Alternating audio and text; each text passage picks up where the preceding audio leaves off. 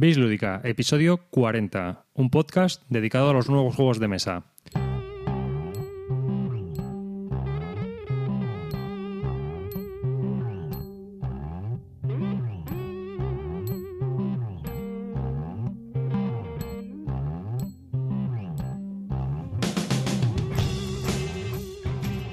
Hola y bienvenidos a un nuevo podcast de Bis Lúdica, un podcast dedicado a los nuevos juegos de mesa. Este es el episodio número 40 y estoy aquí con Javier Calvo ¿Qué pasa? ¿Cómo estamos?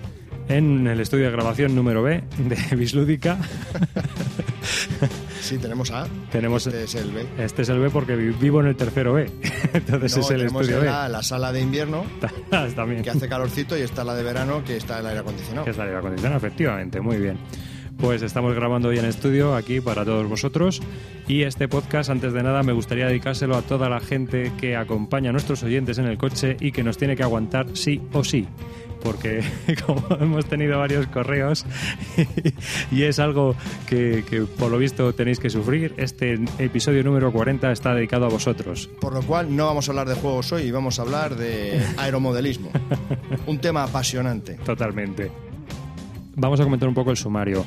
En este episodio número 40 vamos a cambiar un poquito la estructura de lo que sería el podcast habitual y creo que estamos evolucionando. Hemos estado hablando durante este pequeño parón que hemos tenido durante el verano y vamos a hacerlo un poco a partir de ahora de otra manera, ¿no? Eh, quizás eh, la estructura del podcast ahora va a empezar a ser más atemporal y de esta manera vamos también a hablar un poco de cosas más personales, ¿no? de, de cosas que nos atañen a nosotros, a los oyentes y eh, a todo lo que, que rueda un poco alrededor de Bis Lúdica. Vamos a, a hablar de noticias, pero esta vez vamos a hablar un poco de lo que es el hype, ¿no? de qué juegos eh, han salido, qué juegos ya están en el mercado y a Javier y a mí nos llaman la atención.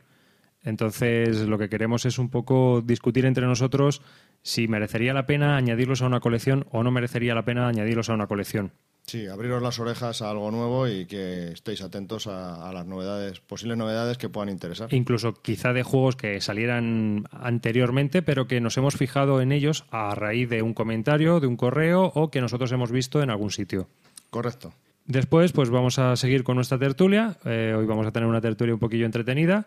Y después, pues vamos a hacer una reseña sobre A Few Acres of Snow, un juego de Martin Wallace que ha salido recientemente y que hemos tenido el placer de jugar ya un- unas cuantas partidillas.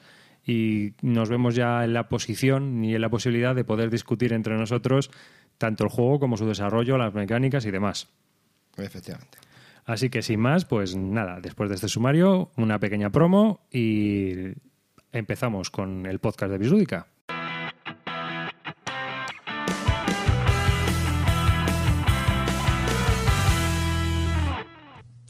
Charlas podcast. Aquí charlamos de los iPhones, de los Macs y cosas así importantes. Guarda, guarda eso, que ahí hay material para hacer una promo. Discours, voici l'histoire. Yo te digo, mira, a, a mí me costó mucho, o sea, cuando salió, o sea, pero estaba encabronado en me lo compro, me lo compro. Gema la tenía loca, perdida, diciendo, "Nah, tío, cómpratelo ya, déjame tranquila, no sé qué.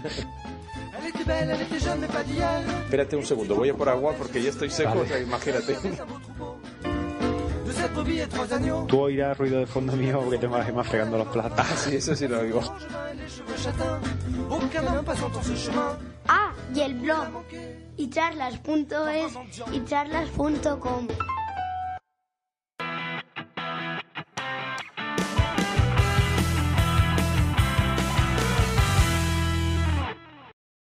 Hola a todos, soy Juan García y os doy la bienvenida a un nuevo episodio de Droidcast. Bienvenidos a Milcar. Este En es directo el desde el estudio central de Radio San Vicente en Sanby, California, estás escuchando Fuera de Buenos Serie. días, buenas tardes y buenas noches. Esto es 00 Podcast. En el capítulo cero. anterior de Gravina 82, Yo me estaba comiendo un bocadillo. Estás escuchando icharlas.es. Buenos días, Manolo. Buenos días, Filip. Hola, muy buenas. Os voy a contar una anécdota que me manda a el podcast del búho arroba gmail.com. Bienvenidos al programa 34 de la Guardilla 2.0. Lo deberíamos llamar la azotea. Qué bien, qué bien lo vamos a pasar. Todo esto y mucho más en la radio de los podcasts. Te lo vas a perder, Radio. Castellano, castellano, castellano.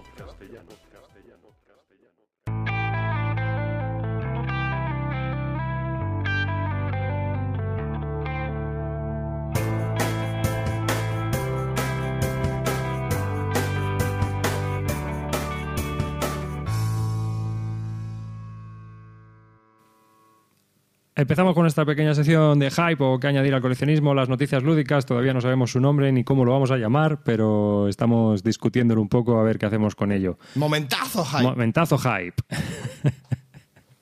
y en este, en este primer momentazo hype vamos a hablar de eh, la expansión de Dominion Cornucopia, que acaba de salir ahora mismo al mercado y es otra expansión más que añadir a, a nuestro juego. ¿Tú cómo lo ves? Esto es, esto es como, como los ordenadores, macho. Acaba de salir una y ya han, pu- ya han pensado la siguiente.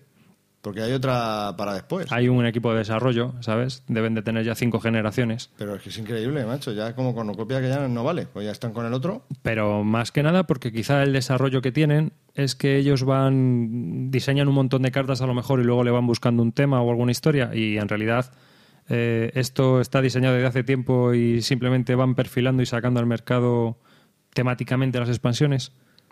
No, no sé cómo funciona, pero pasa lo mismo con Thunderstone, ¿no? El juego de, de la editorial AEG. Les pasa lo mismo, ¿no?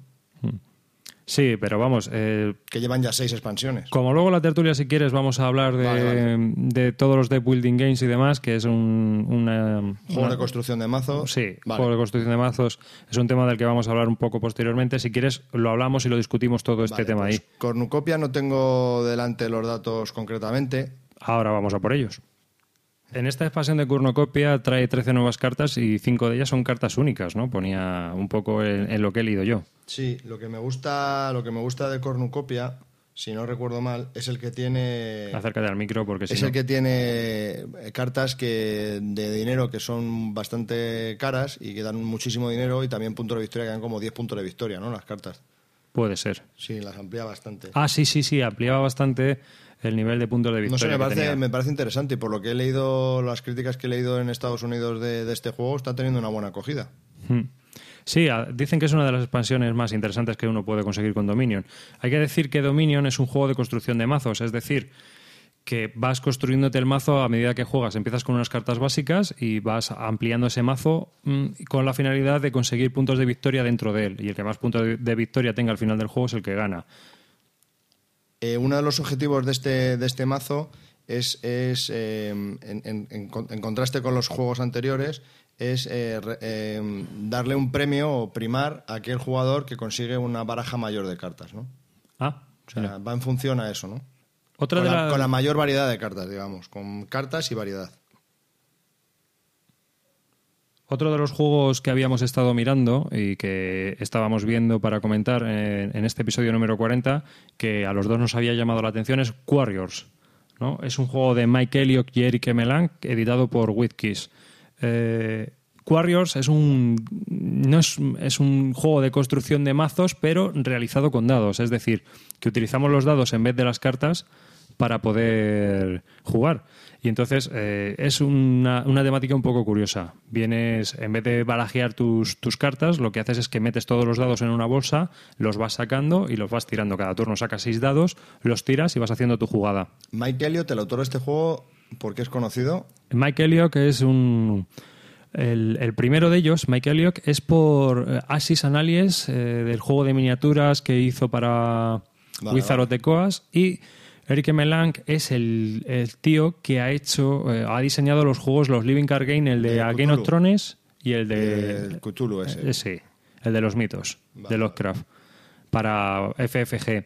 Y han realizado este Warriors, que es un dice building game, es decir, un juego de construcción con dados. Sí, pues tiene 53 cartas de criaturas y entonces cada criatura tiene unos beneficios y le permite tener unos dados y cuenta el juego con 130 dados. Así es. Curioso, por lo- cuanto menos curioso, ¿no? Se vende en una caja así de metal Dicen, cuadrada. dicen que la, sí, eh, los componentes a primera vista parecen bastante chulos y bastante interesantes. Vienen en una lata cuadrada, dentro de la lata trae las cartas que las pones en el centro, me parece que es para comprarlas y conseguir los dados que vas a tirar luego para que esas criaturas tengan el efecto que quieras. Yo tengo las reglas por leerlas todavía, ¿no? Y también hay hechizos, aparte de criaturas hay hechizos. De lo que se trata es de cargarte un poco al oponente. Entonces, eh, los componentes vienen todos en esa lata y son 130 dados a, a repartir. ¿no? Empiezas con, me parece que son hechas 12 y a partir de ahí pues ya vas comprando y vas añadiendo y vas haciendo cosas. Es de la editorial Arclight, la misma que tanto Cuore, y hasta que lleguen a España. No, no, no. Ese es el que lo ha publicado en Japón, me imagino. Ah, vale, Arclight es ¿no? el que lo ha publicado en Japón. Sí, Eh, sí. Es el que lo publica en, en Estados Y de Unidos. momento no tenemos. Sí, pero aquí vendrá de importación porque el Heroclix y todos los juegos de, Wiz, de WizKids se han, se han editado siempre sin problemas. O sea vale, que, yo estoy viendo aquí un precio estimado de una tienda belga a 48 euros, ¿eh? Pues es un precio bastante... Sale carito, ¿eh? Pues sí que sale caro los 130 dados, sí. Las partidas dicen que son muy rápidas, son de unos 20 minutos. Y bueno, mm, es una especie de, de Dominion con dados, así de claro. No, la verdad es que las fotos son. A mí me ha llamado la atención, pero bueno, si quieres luego discutimos un poco, porque también hay cosas que a mí me tiran para atrás de este juego. Es que como no me he leído las reglas y tampoco le. Bueno, pues yo te sé lo que está cuento. cauta- causando mucha sensación. Pero vamos, que si quieres yo Luego te hablamos cuento... más en detalle. Claro, luego lo comentamos un poco más en detalle y, y vamos hablando un poco sobre qué, qué es lo que nos parece, si al final va a ir para la, para la colección o no va a ir para la estantería.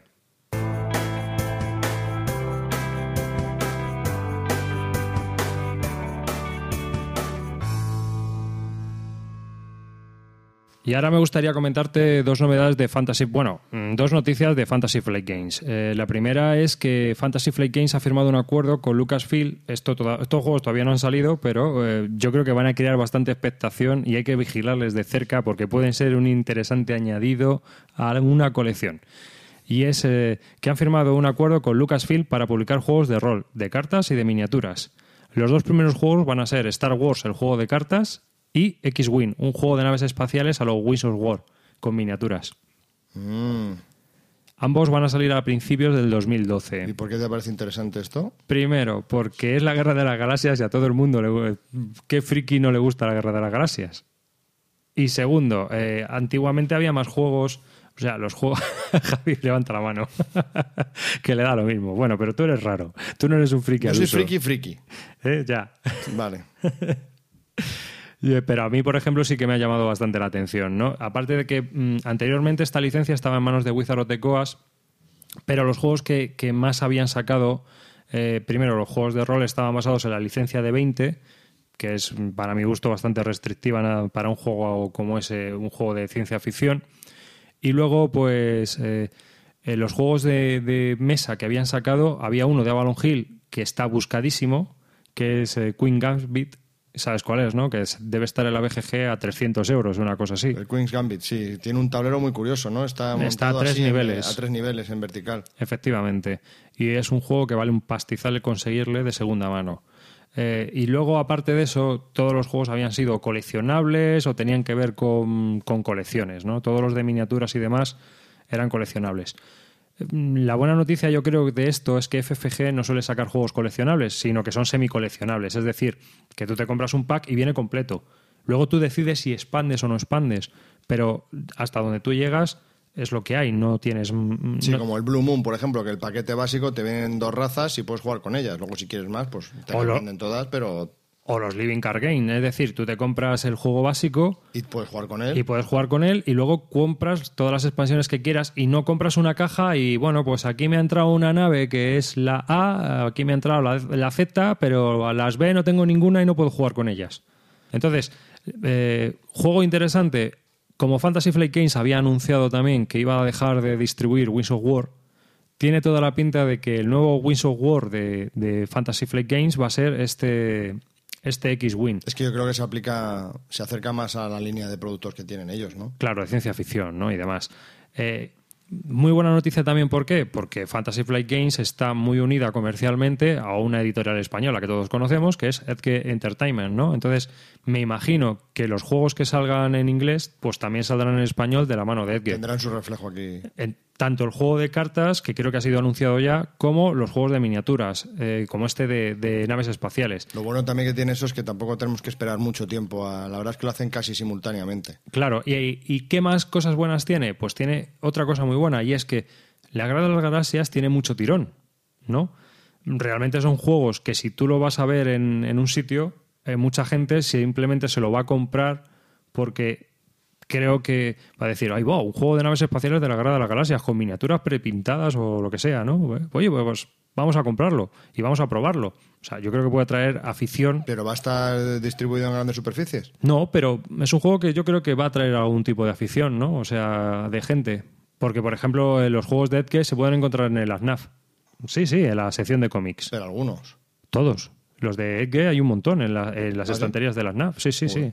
O sea, pues el Colus ya he visto el Coluseon, el, el de Cleopatra, el Smalwar, el María de Acero. Tienen todos, o sea... ¿El María de Acero en la sí, efectivamente. Joder, el cajonazo ese. Sí, sí, sí. Yo lo he visto en el ANAF, ¿eh? Muy bien, muy bien. Así que yo creo que es una buena, muy, muy buena noticia para todos los aficionados. Y otro juego que va a salir, eh, que yo creo que también es muy interesante para muchos de, los oyentes, es Gears of War, diseñado por Cory Konietzka y editado por Edge y Fantasy Flight Games. ¿no?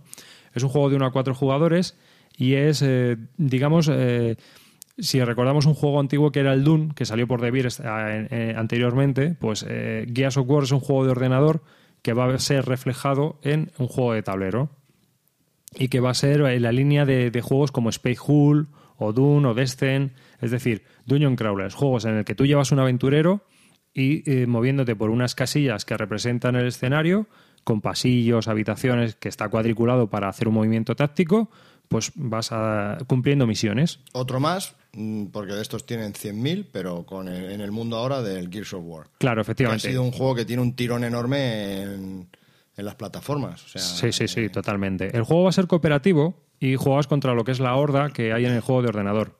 Y bueno, pues en la caja van a venir cuatro personajes, cartas de equipo, estrategia, un chorro de miniaturas que te- ni te puedes ni imaginar. Cajón grande, claro. Cajón grande, me imagino, de estos de FFG que... Pues que- a, a 70 pavos, ya sabemos. ya, ya me imagino. Eh, cosas interesantes. Bueno, pues al ser un juego cooperativo, esta vez no hay una especie de director de juego que lleve a los malos, sino que va a ser una inteligencia artificial representada con un mazo de cartas, como ocurre, por ejemplo, en el Spade Hull de cartas de, de la misma editorial, ¿no? Es decir, tienes un mazo, se van sacando cartas y te van diciendo lo que va ocurriendo, qué van haciendo los malos. El juego tiene también unas siete misiones y el sistema de juego es por acciones de cartas que representan opciones tácticas. Es decir, nosotros tenemos unas cartas que vamos sacando y llevan unas opciones tácticas como los juegos de Victory Point Games. ¿Sabes, Sí. Javier? Es decir, eh, te dicen lo que puedes hacer. Eh, ocultarte, eh, esquivar, eh, en general, ¿no? O sea, digamos una opción general. Y luego, aparte de eso, vienen varios valores para que tú hagas mm, algo de lo que quieras hacer, o, mo- o movimientos especiales o lo que sea. También puedes descartar de, de estas cartas para interrumpir acciones del contrario dependiendo de los símbolos que haya. Es decir, si por ejemplo la horda de repente carga contra ti y tú tienes una carta que es de disparo selectivo, pero tiene un, un icono que impide una carga, pues la puedes tirar y los enemigos no te pueden cargar. O sea que va todo un poco eh, en ese, en ese sentido. Así que a mí me parece un juego que va a salir, pues si no ha salido ya, va a salir ahora en septiembre y que va a estar en las tiendas ya. A mí no me suena verlo. No, te- no, no, todavía no creo que haya salido, No pero tiene que estar muy a tiro. Lo único que no sabemos es el precio. Pero creo que a mucha gente sí que le va a llamar la atención para jugar. Vamos, tengo toda. Sí, estos son los típicos juegos que, que, que enganchan a toda esta gente de Fantasy Flight Games. O sea que.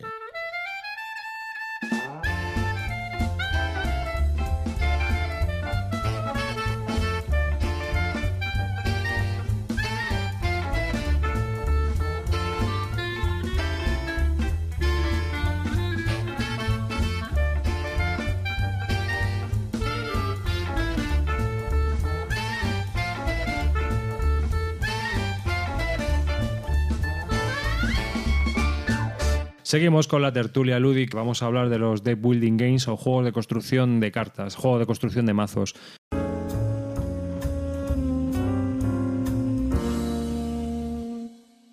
Sale un nuevo estilo de juegos, que es el deck building game. Sí. Que no es que sea nuevo, pero bueno, está el Magic y tal y cual, pero bueno, me refiero a Dominion. Sí. Entonces, como es el único juego y dices, hostia, pues cómo mola, te lo compras. Pero esto se puede aplicar a cualquier estilo nuevo que salga. Sí. O más o menos, ¿no? Entonces, ¿qué pasa? Que luego sale el segundo juego y dices, el Thunderstorm, ah, pues me lo compro, como me ha molado esto y tal. Entonces luego empiezan a proliferar este tipo de juegos, entonces ya empiezas a ser más selectivo. Y te das cuenta que a lo mejor, que no es el caso, ¿eh? Pero que el Dominion y el Thunderstorm a lo mejor no eran todo lo maravilloso que a ti te parecía que eran. Porque empiezan a salir otros juegos que mejoran los, los primeros, ¿no? Obviamente. Entonces ya estás ahí como empezando a seleccionar, ¿no? Al principio todo te vale y luego empiezas como a seleccionar. ¿no? Claro, así es. Entonces, esos que a lo mejor te parecían tan buenos, pues ya no lo son. No sé, es, un, es, cu- es curiosillo eso. Es lo que me pasa con estos juegos, que como has dicho tú, ¿merecen estar en la colección? Pues no sé, depende, porque ya tengo el dominio, ya tengo el Thunderstone. Mucho tiene que mejorar el tema para que yo me lo compre. El tanto cuore también me, me parece interesante. Pero como ya tengo algo que creo que es mejor, pues tampoco le presto tanta atención, ¿no? Claro, así es. Sí, sí, es una muy buena. Lo que has dicho tiene mucha lógica, ¿no? Pero te pasa un poco con todas las series, incluidas la de- las de Wargames. Es decir, eh, hay Wargames que salen serialmente, por decirlo de alguna manera, como puede ser Conflict of Heroes o demás, o Combat Commander, y hay- puede haber un módulo que sea mucho mejor. Ya, pero tú cuando te inicias en eso, eso es algo que ya viene. Ah, bueno, O sea, si empiezas mm. hoy, no es algo nuevo. Pero también- El deck building game es algo nuevo. o sea, Claro, el Dominion sí. ha creado un, como un mercado Una escuela. nuevo, ¿no? Un nicho nuevo. Una mecánica que, por ejemplo, que mucha gente eh, cuando se, se quema, ¿no? Que dice, joder, estoy quemado porque no salen mecánicas nuevas, ¿no? Pues ha salido, ¿no? Dominion salió hace. es del 2008, por ahí. 2008. Entonces nos ha pillado de nuevas a todos. Claro, efectivamente. Pero, y como eso ha tenido tirón, pues han desarrollado más juegos por el estilo, Sí. ¿no? Con distintas temáticas y tal, pero en lo que es, en lo que a deck building games, construcción de mazos se refiere, ¿no? Entonces, pues ahí empiezas ya, al principio, como no hay más que uno, pues te lo compras porque te mola la mecánica. Pero a medida que van saliendo, pues ya empiezas a ser un poco más selectivo. Entonces te puedes dar cuenta que los primeros a lo mejor no eran tan buenos y entonces ya no tienen más cabida unos nuevos que salgan en tu colección. Sí, aparte de que por tema puede haber algunos que te tiren mucho más que otros, ¿no? Sí, también está Nightfall, por ejemplo, que Claro. es con... ¿Cómo es el temática esa? Que Eh, tú- Es una temática de vampiros y hombres lobos. Entonces, hay, hay, realmente tiene un público. No, Claro. no todo el mundo va a aceptar una temática de vampiros y hombres lobo eh, en un juego de, en su tablero, ¿no? A mí me cuesta un poco. Efectivamente, a ti a lo mejor te cuesta un poco y en cambio en el grupo que tengo yo con mi hermano para jugar caería guay. Y O el Run Age, otro nuevo, el Run Age, ¿no? Sí, el, Run Age de, de Fantasy Flight Games pues también está basado un poco en los mundos de, que, que publica Fantasy Flight Games en sus juegos, el Runebone y todo, el Descent y demás. O sea, es un mundo fantástico. Entonces, por eso se empiezan a salir más juegos, a proliferar más juegos y luego encima orientados hacia un, un diferente estilo, ¿no?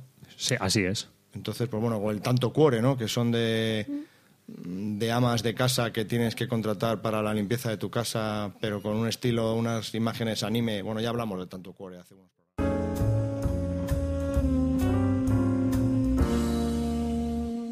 Un deck building games, un juego de construcción de, de mazo, es eh, que mm, tú te dan unas cartas iniciales eh, que conforman tu mazo, 10, 12, las que sean, y robas de esas 10 cartas, pues 5.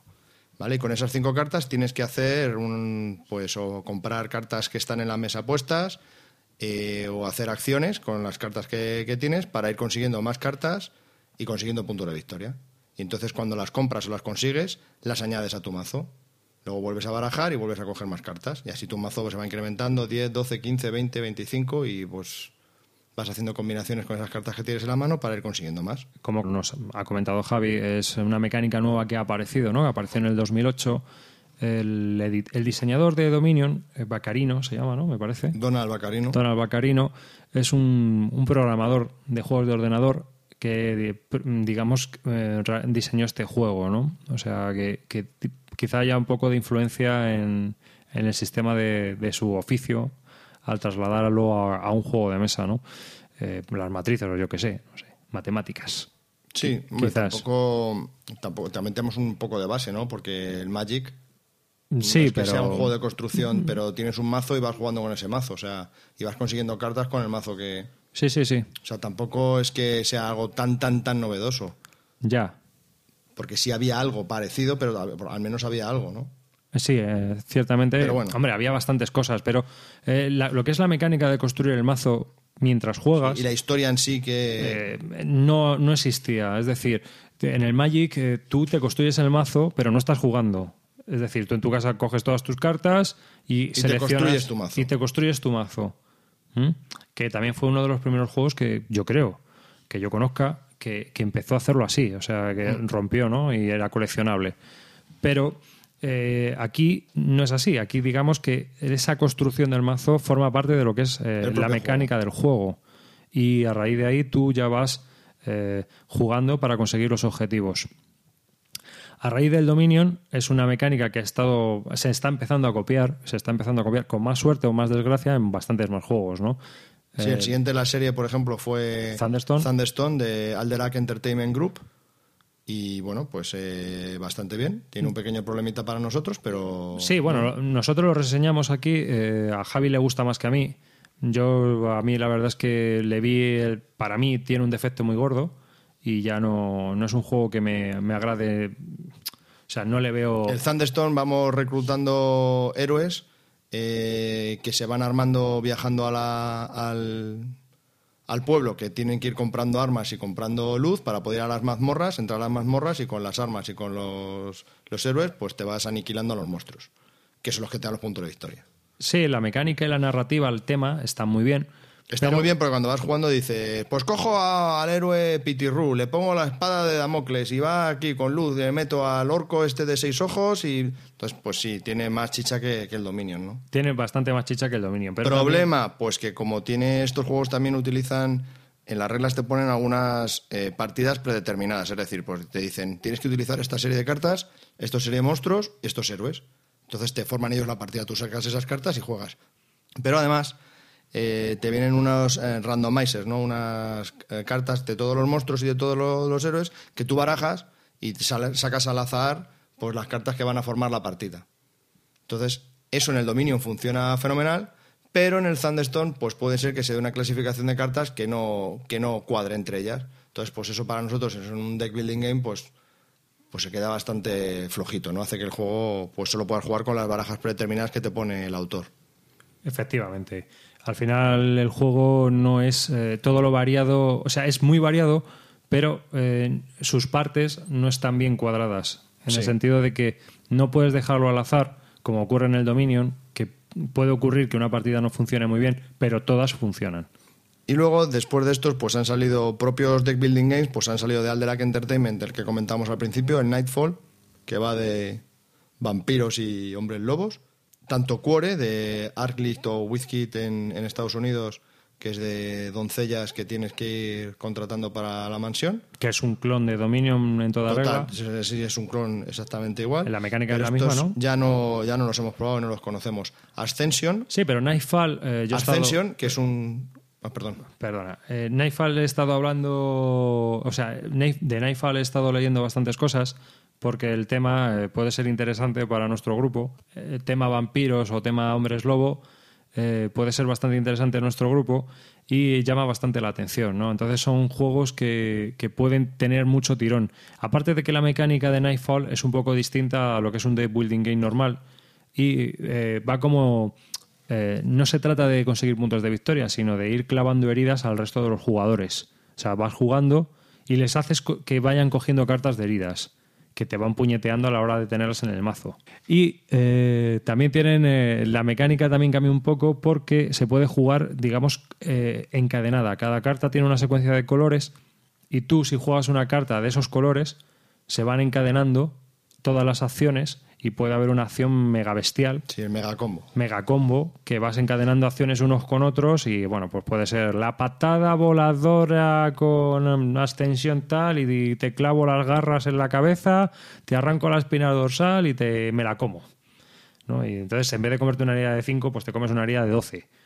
O sea que, que va con combos así. Bueno, lo he dicho al azar porque realmente la mecánica exacta, exacta no me la conozco. Qué pero- imaginación. Pero total, ya me iba yo, pues eso, fíjate, me estaba flipando. ¿Qué qué si te he visto, te estabas creciendo ahí. Cuando esa, he arrancado la espina dorsal ya ha sido Sí, el culmen. has visto, has visto eh, Sí, sí, lo, lo he notado yo, lo he notado Nirvana yo. estabas ya. Oh, vamos, qué placer. Eh, ni de rock en en una película.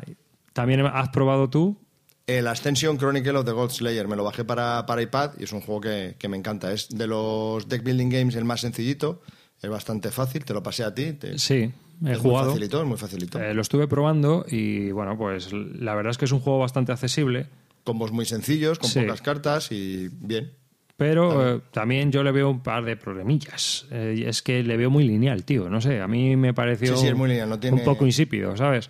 Eh, para jugar en el iPad, vale, pero para jugar en una mesa mm, no le veo la... O sea, sí, tiene chicha porque Sí, es si no temático. tienes otro, si no tienes otro, está bien. Sí, efectivamente. Hombre, o si te has cansado del Dominion, Sí, pero vamos, que es bastante más sencillo. pero que es un juego muy lineal, un poco acaban, insípido. acaban de sacar la, la expansión, por cierto. Pues a lo mejor con expansiones el juego empieza a ganar, pero es que al final juegas, eh, que es un poco lo que me... Sí, es un solitario, casi es un solitario. Efectivamente. Aparte de que... Lo único que no tiene el solitario es que los demás te quitan las cartas que a ti te pueden interesar. Porque hay cinco cartas en la mesa que las podemos comprar todos. Lo que pasa es que como va por turnos, pues si en el turno anterior te quitan esa carta, que van saliendo más, no pasa nada.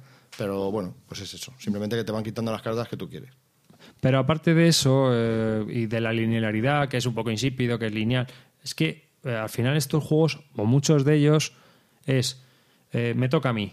Entonces, eh, no tengo iniciativa porque yo robo cartas y lo que hago es reaccionar ante ese, a ese robo, ¿no? Es decir, no, no tienes una estrategia al principio, o en algunos de estos juegos no tienes estrategia, en el Dominion sí. En el Dominion tienes, ti- hay bastante táctica.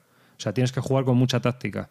Pero, por ejemplo, hay muchos, yo me he dado cuenta de que hay muchos que no, que tú coges el... Es la mano en sí, ya es- está. Coges la mano y es lo que te haya salido, macho. Y según lo que te haya salido, tienes que resolver ese puzzle Sí. y optimizar la mano. Al final no es nada narrativo. Es decir- no tiene una historia detrás ni nada. Sí, eso no, es cierto. no tienes iniciativa a la hora de decir, pues voy a por este, o voy a por el otro, o espérate, que me va a ir saliendo. Es lo que te sale. Claro, es lo que te sale en ese momento. Entonces, coges la mano, juegas, esperas el turno del segundo jugador, esperas el, el turno, esperas el turno, te vuelve a tocar, robas y lo mismo historia. Y así hasta que acaba el juego. Sí, eso es cierto. Y dependiendo de tu nivel de optimización y de la potra que hayas tenido al robar, pues así tendrás de puntos. Sí, el Ascension, por eso yo lo noto el más flojito por esto que estás comentando, David.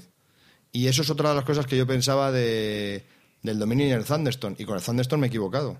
Porque no es así. Hay que hacer una estrategia muy a más largo plazo. Y los objetivos van cambiando a lo largo que va, que va, se va desarrollando la partida. Pues- Porque al principio necesitas cartas.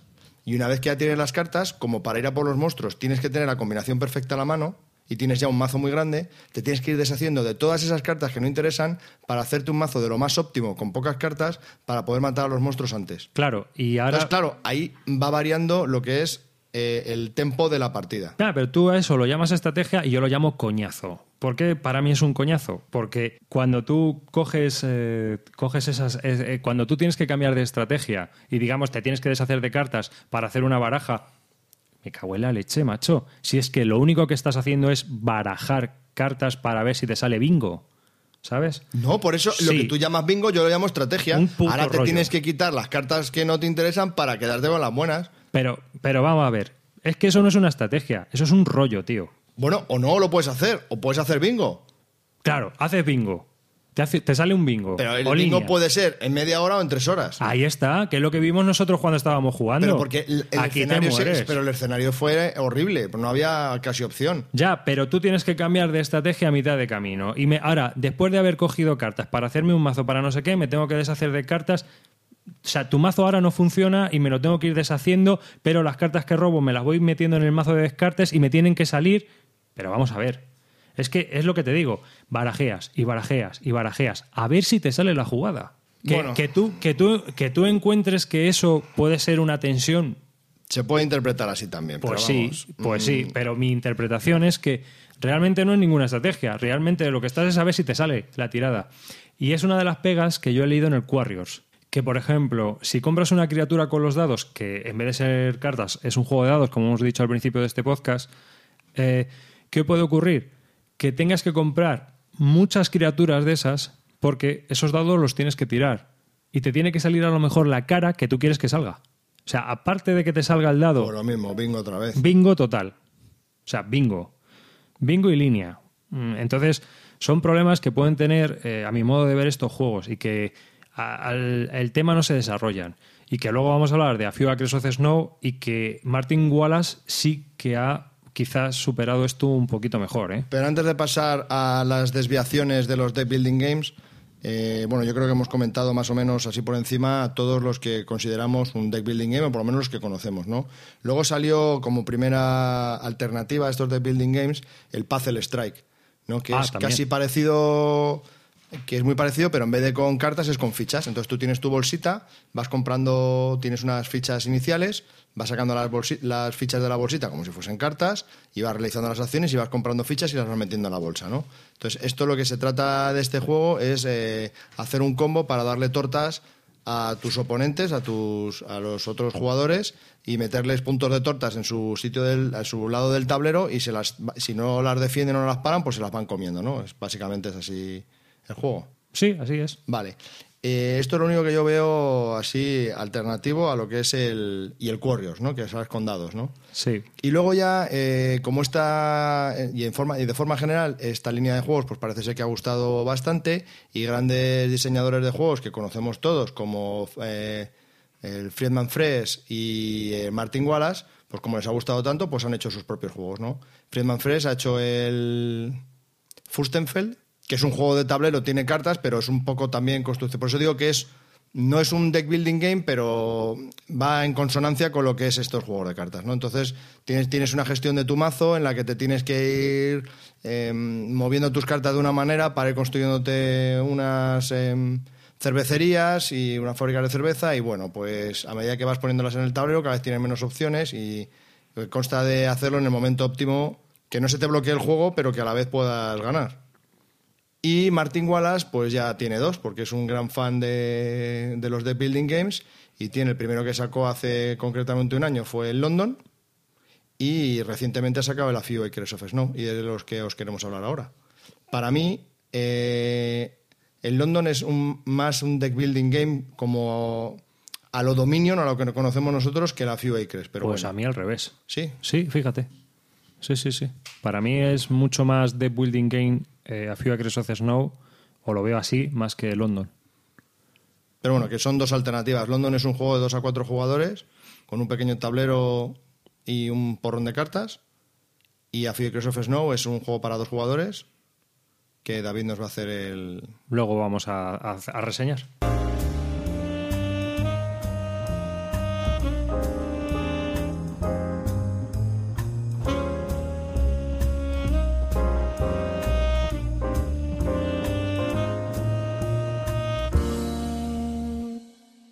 ¿Y, y tú cómo ves eh, la evolución de estos juegos? A mí es un estilo que me gusta, me parece muy divertido, Claro. muy dinámico. Dependiendo de la temática es fácil de meter a la gente. Yo tengo un grupo de juego que no, que no es que sea ocasional, pero tampoco son jugadores duros y les he introducido el Dominion y les ha gustado y siempre me piden Dominion, ¿no? Les parece, les parece curioso. Es que, a ver. interesante lo que es la mecánica de los de Building Games. Yo creo que es un nicho, un mercado que tiene tirón y que está evolucionando bastante bien, aunque yo creo que se le podrían incluir otras, otras cositas más, ¿no? Yo creo que, que no está, no está finalizado. O sea, yo creo que habría que mejorar muchas cosas, pero creo que hay, que hay sitio para mejora. Yo es que creo que todavía no hemos visto el mejor deck building game. ¿eh? Tampoco, yo estoy de acuerdo. ¿Sabes? O sea, yo creo que el- la mecánica da para más. Sí, porque, por ejemplo, para mí el Dominion es un. Tengo una nota muy alta sobre el Dominion, le veo que es muy bien, pero porque como no lo puedo comparar con otros, porque los otros pues tampoco me llaman tanto, pero yo creo que, que faltan por hacer un juego Es mejor. que los otros eh, son hijos de Dominion, realmente. ¿eh? Eh, pues han salido a su estela, no son juegos. mm, Quizá el que haya hecho algo más distinto hasta ahora ha sido Martin Wallace y Freeman Fries, los que han intentado hacer algo más distinto. Han incorporado tableros, etcétera. Pero eh, yo soy de la opinión, o creo que todos han nacido y son hijos de Dominion, eh, en, Sí, general. estoy de acuerdo. A mí como juego Dominion me parece muy buen juego. El único problema que yo veo es que yo, y tú lo sabes, no soy muy de juegos de cartas. Y los juegos de cartas que me gustan suelen ser mm, de los que tiran un poco como hacia el Magic, ¿no? O sea, es decir, de combos y de cosas así. Son los juegos que, que me gustan. Pues También- si no lo files. también me gusta mucho el Catán de cartas. Es un juego que me gusta bastante. O el Catán del espacio de cartas, ¿no? O sea, si estamos hablando de juegos de cartas propiamente dichos. Y Dominion, yo le, yo le doy un 8. Pero jamás me lo compraría. Jamás. Y entiendo. Si no te negarías a jugarlo, Jamás. Me negaría a jugarlo. pero no es uno que entras en tu colección. Pero yo jamás es un juego que me vaya a comprar porque a mí no me llama la atención tenerle. Eh, también, y, y entiendo muy bien eh, también la obsesión ¿no? que puedes tener jugando con él, de jugar 16 partidas seguidas, porque es un juego que tiende a la obsesionalidad, o sea, a obsesionarte. Eh, te, te incluyes tanto dentro de él a Sí, hacer tus combinaciones y que te acaba de enganchar y es adictivo. Es un juego muy adictivo. Pero también creo que eh, los hijos que ha tenido, hay algunos que ya no están tan bien. Porque, por ejemplo, hay a veces que te da la sensación de que tú no estás jugando, de que es el juego el que juega y tú simplemente estás moviendo las cartas. ¿No? Que es un poco lo que me pasó con el Ascension. Es decir, el juego juega por ti y tú simplemente mueves cartas. Mm, No sé si me entiendes lo que Sí, quiero decir. Sí. ¿Sabes? Entonces, ¿cuánto de juego hay ahí? Mm, Es una de las pegas que yo veo a los hijos, a los hijos de Dominion, porque eh, eh, Thunderstone tiene un tema muy importante, tiene para mí ese problema que es que no está bien desarrollado. Y Nightfall, por lo que he visto, eh, está mucho mejor desarrollado, está mucho mejor hecho. Temáticamente quizá me gusta hasta incluso más que Thunderstone, pero sigo pensando que son hijos de Dominion y que por lo tanto no ha llegado el juego que yo me quiera comprar. Aunque sí que, por ejemplo, Nightfall sí lo regalaría, leyendo todo lo que he leído sobre él. Mí el principal problema que le veo a estos juegos es la temática. Se te, se te olvida que. o sea, te da igual eh, cuál es la temática. El Dominion es así, está ambientado en, en algo medieval, ¿no? Cosas Sí, así. pero te da igual. Pero te da igual. Entonces, eh, quizás el único que se puede aplicar la temática es el Thunderstone, ¿no? Y el resto de juegos, pues la verdad es que, que nada. El de London, de Martin Wallace, que tienes que ir a lo largo de 600 años o 400 años construyendo la ciudad de Londres. Pero tampoco lo ves. Tampoco lo ves. O sea, no tienes ninguna sensación de que estás construyendo absolutamente nada. Es mueve carta, mueve carta, juega carta. Sí, el tema mm, es eh, quitando- Quizás el, el Afio Acres of Snow ahí ya sí. Sí, ahí sí. ya sí ya tienes un poco más de sensación. Pero también ese juego ya es un híbrido. Es que claro, ese es, es- efectivamente. Eh, Estamos hablando ya de Sí, es un deck building game, pero, pero tiene también más Eh, mecánicas. es un poco que no me ha dado tiempo a leer las reglas, el Runeace, el de Fantasy Flight Games. Ese sí lo- que no lo has leído. Pero yo sí que he leído de gente que ya las ha leído y demás, eh, porque el, el diseñador, que es Connie Coni- el Connie Konieska este, mm, para mí tiene un problema. Para mí tiene un problema como diseñador. Y es que el tío diseña juegos que vale, pero es que hace una mezcolanza, o sea, no son originales. Es decir, Son refritos de. pico de aquí, pero es que no es un refrito, como puedo decir, de, bueno, por ejemplo, Martin Wallace te dice en la nota de desarrollo de la FIA que the Snow que él se ha visto muy influenciado por Dominion. Sí. Y que quería hacer un juego Como en London igual. con la mecánica esa, pero que luego él Pues le ha eh, incorporado ha incorporado sus mecánicas, sus historias. En cambio, el Coniesca este mm, te coge la selección de roles del Puerto Rico, eh, la creación de mazos de tal juego, etcétera, etcétera, y te hace una mecánica. Pero no es nada original. Y a lo mejor eh, al final es un refrito que la suma de las partes, mm, pues el juego está entretenido, Sí, pero darle un meneo, pero que tampoco es el juego. Claro, eh, esto a lo mejor mucho más de una forma más sencilla y con un, un sistema, una mecánica más simple, había, había- estaba cuadrado. ¿no? A mí es algo que le pasó, mm, por lo menos para mí, y es desde el momento en el que se cayó con el juego este de Caballeros Guerreros, ¿no? Warrior Knights. eh, que tiene un refrito de mecánicas de un montón de juegos, de Eurogames incluidos, que es que al final no pegan ni con cola, para mi gusto, para mi gusto. ¿no? O sea, cuando comparado con el juego original que también tengo. Entonces, si tú comparas las mecánicas del juego original con las mecánicas nuevas, dices, pero bueno, ¿a, a cuento de que viene este lío? Si es lo mismo, pero enrevesándolo. Entonces, casi te quedas con las antiguas. Ya. ¿Mm? Entonces, eh, yo no he leído lo del Runeace. Hay una cosa muy buena del Runeace. Sale muy barato, en una caja pequeña, por lo que he visto. ¿Ah, sí? Y sale 24 dólares, creo. O sea, que creo que eso es un plus. Eso sí es un plus. A ver cómo evoluciona, a ver si podemos leer las reglas y a lo mejor es un poco mejor. Yo también estaba pensando que a lo mejor para este año en Essen, eh, al igual que el año pasado fueron los juegos de vinos, a lo mejor este año se presentan un montón de deck building game, ahora que está empezando a tener auge, porque cuando salió el Dominion y tenía mucho tirón, pero no había nada, ninguna alternativa. En el último año, en los últimos dos al menos, han empezado a salir y a proliferar todo este tipo de juegos. A lo mejor este año en Essen es el, El boom. el boom, el patadón adelante. No lo sé, porque eh, yo estoy siguiendo ya juegos y todavía no sé. Hay, No. hay alguno más, ¿eh? Hay alguno más. Sí, eh, Bernd Einstein, el- de, el de Pelopones, que le quiero yo tanto a ese juego, va a sacar un deck building game, por ejemplo. Y el Core Wars, me parece. Sí, el Core Wars, que son los programadores del juego Homeworks para PC. Han hecho un deck building game en juego de Ah. mesa de ciencia ficción también. O sea, verdad. este año en Essen, muy, bueno, muy, muy buena puntualización, señor a lo Calvo. mejor, eh, no- digo yo, eh, que no. Pero yo creo que van a salir unos cuantos. Mira, tienes el Warriors, tienes el Runeace, o sea, y esos todos salen para Essen. Así que este año va, va a haber bastante. De vinos también hay, eh, porque sale el vintage. Pero también es de building game. No, es, un- es de vinos. Ah, bueno. O sea, que digo que, que- que lo del tema de vinos que sigue ahí. eh. Sigue ahí, ¿no? Está pegando fuerte.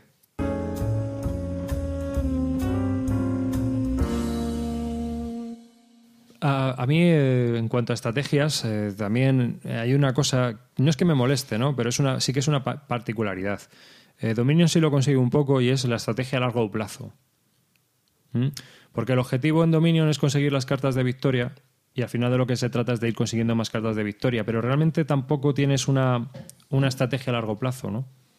Sí, Mm. yo creo que es inmediata. Entonces, cuanto que ves la selección de 10 cartas que hay para conseguir tu objetivo, pues tú en tu cabeza te haces el esquema para ver qué cartas son las que tienes que tener en tu mazo para llegar a los puntos O sea, de victoria. realmente- Entonces es una estrategia inmediata. Entonces la partida se desarrolla en hacer en hacer ese combo, ¿no? Lo que buscas eh, realmente es eh, comprar cartas para crearte mazos que en cierta manera, o sea, para, para crear, para que cuando tú robes esas cinco cartas te funcione un puzzle. Te, Lo- te funciona el puzzle lo más rápidamente posible para comprarte las cartas que te otorgan los mayores puntos de victoria. Exactamente. Entonces, eh, yo veo que eh, este Dominion es así y es así. Pero eh, no he visto todavía un juego de building game puro que tenga una estrategia a largo plazo. Al final, por eso siempre hablo de que son clones o hijos de Dominion, ¿no? Sí, yo creo que, lo que los dos aspectos que le faltan a estos juegos es Profundidad. Profundidad, sí que sea una estrategia un poquito a más largo plazo y no la del momento de la mano o la del momento cuando se ponen las 10 cartas de inicio y tú pensar cómo haces el, el puzzle. Y la otra es que tenga una temática que, que esté bien ligada, o sea, que tenga yo la sensación de que estoy haciendo algo. O sea, si yo qué sé, si es de mm, caballero guerreros, pues tener la sensación de que soy un caballero guerrero Claro. que voy haciendo algo con mi caballero. Que no sea roba carta y tira carta. Y no y el caballero guerrero solo sea el título. Y bueno, pues desde aquí os lo lanzamos a vosotros, a- al oyente, ¿no? ¿Qué pensáis vosotros de esto que estamos diciendo? Si creéis en qué llevamos razón o no llevamos razón. ¿Hacia Y- dónde van estos deck building games? Hacia- ¿Está estacionado ya? ¿Hay campo? Mm, ¿Se está muriendo el tema? ¿No va a haber más? ¿Creéis que va a evolucionar positivamente? ¿Qué, ¿Qué le, vamos a faltan, ¿Qué le faltan a los deck building games? Que a nosotros hemos dicho que le faltan profundidad y temática. Para vosotros, ¿qué más les faltan? ¿O están perfectos así? Y nos lo podéis dejar en la sección de comentarios de nuestro blog, en bisludica.com, o mandarnos un correo a bisludica.gmail.com. Y también pues abriremos una lista de temas en nuestro foro, mm, un hilo, para mm, hacerlo un poco más entre la comunidad, ¿no? Los oyentes que, que quieran participar y discutir este tema entre todos. Tendríamos que poner un apartado de correos. A lo mejor alguien nos quiere mandar una carta, Está- Sí, seguro. ¿no? que nos mande un correo ¿Tú crees que alguien que oye un podcast querría mandar una carta? Ah, Pues a lo mejor. Yo creo que no. ¿Quién sabe? Eso ya ha pasado a mejor vida. Si quieres, si te parece, pasamos a la reseña. Muy bien, pues venga, vamos a la reseña.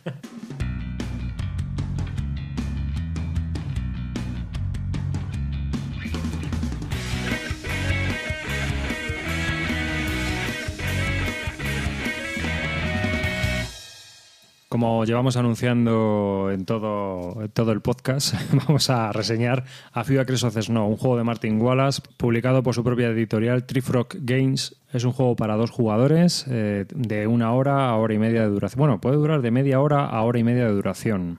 Es el tiempo estimado, pero durante nuestra explicación vamos a comentar un par de cositas Sobre el tiempo de juego. sobre el la duración del juego, sobre todo la primera partida. Así que, sin más, pues vamos a, comentaros un poco eh, cómo es este A Few Acres of the Snow. La caja es una caja típica de juego, es de, tamaño GMT, es decir, un poco más grande que un DIN A4 y caben todos los componentes dentro de, de él. Viene un inserto de cartón y vienen... Esta edición es la edición de luz, la que tenemos nosotros, ¿eh? y vienen las piezas de madera y demás, que son casitas y una especie como de iglesias, ¿no? Para representar ciudades. El primer problema es que es, mm, son ridículamente pequeñas. Es un poco pequeño, sí, la verdad que sí. Lo que pasa es que caben en lo que es las ciudades que vienen representadas en el mapa. Sí, Entonces, si fuesen más grandes, a Pero- Mm. lo mejor tendrían que haber hecho el dibujo del tablero más grande. ¿Tú te acuerdas del antiguo Catán? Sí, ¿Y tú te acuerdas que llevaba piezas de madera? sí. Y las, los poblados eran las casitas estas, pero cuatro veces más grande. Y las iglesias eran las ciudades de Catán, cuatro Sí, yo veces creo que más unas más grande. grandes caben en el tablero. Ah, ya, No sé. Si quieres te traigo las piezas de madera del Catán y lo ves, pero vamos, caben perfectamente porque yo lo probé. Yo creo que caben, sí. Sí, pero entonces, bueno, eh, sí son pequeñas. Sí, sí. Luego vienen otras piezas que son como de fuertes, que son marrones. eh, Son los fuertes que las fortalezas que se van a ir construyendo en el, en el juego. Eh, estas fortalezas pues también son muy pequeñitas, pero ahí sí que caben las piezas encima justas y bueno. Y luego trae un- eh, esta edición de lujo, en vez de las típicas monedas de plástico guarrete que trae los juegos de Martin Wallace, trae unas piezas de madera Con los mismos colores guarretes que las fichas de plástico. y son mm, comparadas con los edificios enormemente grandes. O sea, Sí. la escala del juego es totalmente descompasada. Errores menores, venga. Errores menores, total, porque luego el tablero es bastante funcional, aunque quizá también la escala se pierde un poco, pero el tablero está dividido en el mapa que, que la zona de juego, que es la zona de, del Norteamérica, los grandes lagos y demás, donde hubo estos 150 años de historia que quiere representar a Fiocres of the Snow. Esa es la parte central del tablero. Y luego eh, en este mismo tablero tiene unas partes eh, donde se van colocando los distintos mazos y las distintas cartas de cada uno de los dos Los jugadores. franceses están a un lado y los ingleses están al otro. Eh, Viene un libreto, un libreto de reglas, vienen varios en distintos idiomas, falta el español como siempre. Muy bien explicado, por cierto, con ejemplos como clásico Martin Wallace y dos ayudas En inglés vienen dos ayudas de juego. que, que- por un lado te vienen las acciones que puedes hacer y por el otro lado pues las cartas de cada, de cada nacionalidad. El tamaño del juego, pues es adecuado, menos los componentes de madera, que yo los encuentro demasiado raquíticos para incluso ser una edición de luz. La edición normal, en vez de traerte las casitas de madera o las, casi- o las ciudades de, de madera, lo que trae son discos. Y cuadrados, me parece. Son cubitos. Cubos y discos. Cubos y discos, ¿no? Que, que, bueno, tampoco es que sea gran cosa, pero eh, está más en representación de escala que esto, que la verdad, a mi modo de ver, esta edición de luz está bastante, vamos, no sé, fea. Luego el mazo de cartas, eh, cada, cada nacionalidad tiene un mazo de cartas, pues también son las típicas cartas. Las cartas son cartas normales, o sea, están impresas en su cartón de cartita y tiene el gramaje de carta, o sea, son... El texto es grande, las fotos son grandes, es... Dos barajas. La simbología es grande también porque todas las cartas tienen una especie de simbología que luego explicaremos un poquito así por encima. Pues son dos barajas de cartas de mazos de naipes normales, bien. están bien. Además se pueden meter en fundas y, bueno, el que le gusten y... Bueno, y- componentes, salvo las casitas de madera, Salvo las casitas de madera, todo es bastante correcto está y, bastante y está en la línea de los juegos también de Martin Wallace. El diseño quizás sea un poquito, incluso el de las cartas, más visual y mejor que el de otros juegos, que es un poco unos colores más feos o más perdidos, ¿no? Y donde el diseño no casa tan bien. A la hora de, por ejemplo, en London las- los colores y demás son un poco feos. y el mapa también es fácil de seguir. Y el mapa también es muy fácil de seguir y además enseguida te das cuenta de por dónde puedes ir o por dónde puedes quedarte. Eh, en eso en cuanto a los componentes. En cuanto a las reglas, pues eh, las reglas son bastante fáciles de seguir. Es un- son reglas que son cómodas y que no, son, no, te, no te pierdes, ¿no? Realmente lo que ocurre es que el juego tiene una complejidad y, tiene una curva de aprendizaje que te obliga a estar al principio muy pendiente del número de acciones que puedes seguir y también un poco de las reglas y lo que puedes hacer, ¿no? Aparte de que eh, las cartas eh, tienen en su sirven para varias cosas, ¿no? Eh, tienen un coste, algunas, otras son gratuitas y hay de dos tipos.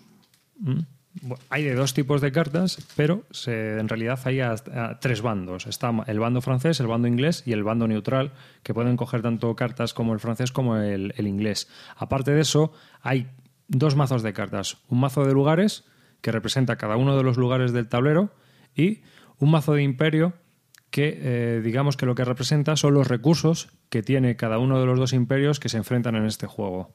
Entonces, eh, tanto el mazo de cartas de lugares como el mazo de cartas de imperio tienen muchas cartas distintas, cada una hace cosas distintas, eh, puedes hacer distintas acciones con cada una de ellas y esto, llevarlo a la primera partida, te lleva un tiempo. Ir dándote cuenta de todas las combinaciones o lo que necesitas para ir haciendo la estrategia del juego. Sí, porque realmente la secuencia de juego eh, es así. Primero tienes que comprobar si, si has ganado algún asedio. eh, si has ganado algún asedio y la segunda parte de la secuencia de juego es hacer realizar dos acciones. Entonces, el problema es que acciones tienes bastantes, tendrás como 15 acciones. Entonces, bueno, pues cuando has jugado una primera partida, las acciones te vienen lógicas. Pero cuando es tu primera, pues entre que las cartas sirven para varias cosas y tienen mucha simbología y luego hay muchas acciones a realizar, pues nunca queda claro qué es lo que tienes que, hacer en cada momento, ¿no? Pero esto solo es en la primera partida, ¿eh? Y por supuesto, al final de la, de la secuencia de juego es eh, rellenar tu mano a cinco cartas. La mecánica del juego es muy conocida porque, como hemos dicho, todo el podcast es eh, de building game, construcción de mazos.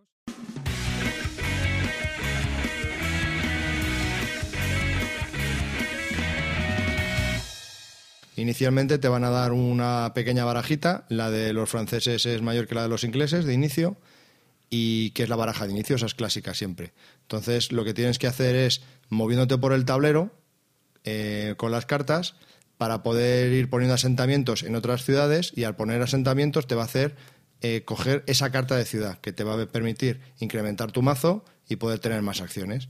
Y luego también puedes ir comprando eh, cartas de imperio. En cualquier momento puedes utilizar eh, con las cartas que ya tienes el dinero que viene sobreimpreso en ellas y coger cartas de imperio. Entonces que te van a permitir hacer más acciones como ir moviéndote por el tablero. No vamos a narrar todas las o explicar todas las acciones porque hay millones y millones de acciones, pero esto es lo que a grosso modo tienes que hacer en, en, el, juego. Luego también cuando puedes, eh, esta es una forma de conseguir cartas, ¿no? de incrementar tu mazo. Y lo que se trata es, pues eso, de ir eh, conquistando territorios y si llegas a, a, un territorio que está conquistado por el oponente, pues lo que intentas hacer es asediarlo para conseguir los puntos. También puedes intentar hacer un raid, es decir, eh, un asalto, y hacerle arder, saquearlo y demás, y destruirlo sin, sin colonizar o Sin colonizándolo después. También hay cartas para emboscar al enemigo y destruir unidades. Eh, Es decir, eh, posibilidades hay muchas y es muy variado. Y entonces esto te obliga a que tengas que ir aprendiendo el juego, cómo jugar e incluso hacer partidas porque... Con el por- mismo bando continuamente. Claro, además te, te permite la posibilidad de probar estrategias, ¿no? A ver si voy a ganar o no, a ver si esta tra- estrategia llega hasta el final. Es decir, que el juego tiene una rejugabilidad que a lo mejor hasta que consigas una estrategia ganadora te permite un desarrollo importante e interesante, ¿no? Sí, eso ya, si nos metemos ya con estrategias, eh, yo veo que, el inglés tiene un, un desarrollo y una estrategia completamente distinta a la del, a la del, la del francés. Los bandos son totalmente asimétricos. Eh, hay que decir también que, bueno, es la guerra en sí, la historia, y Martin Wallace es muy de representar un poco la historia en los juegos, es, fue bastante asimétrica y nos encontramos con, con 150 años de historia en la que eh, cada bando intentó influenciar de, de una manera muy distinta. Por eso el francés quizá tenga más control de unidades nativas de los indios y el inglés eh, quizás sea un poco más poderoso militarmente, por poner un Y ejemplo. colonizador. Y colonizador. Tú ¿no? tienes mucha más fácil. eh, David jugó con el inglés las dos partidas que hemos jugado y tenía mucha más facilidad para colonizar los territorios que yo. Pero yo, por otra parte, tenía más facilidad para. Comerciar. Para comerciar, ganar mucho dinero y poder comprar cartas de, de imperio. O sea que el desarrollo de los juegos es distinto e incluso la- las estrategias son distintas. Y aparte de que eh, no, no tienes que ganar militarmente, sino que puedes intentar ir al desarrollo y pasar un poco de... porque las guerras que hay son bastante limitadas. Es decir, mm, solo puedes atacar un sitio a la vez y defenderte en un sitio a la vez. Sí, y hasta que ese asedio no, no finaliza, no te permite poder asediar otro, otra ciudad. Lo que sí nos dimos cuenta también es que es bastante a priori, ¿eh? de dos partidas, eh, ganar con por el método de, de conquistar una de las ciudades claves de- del oponente.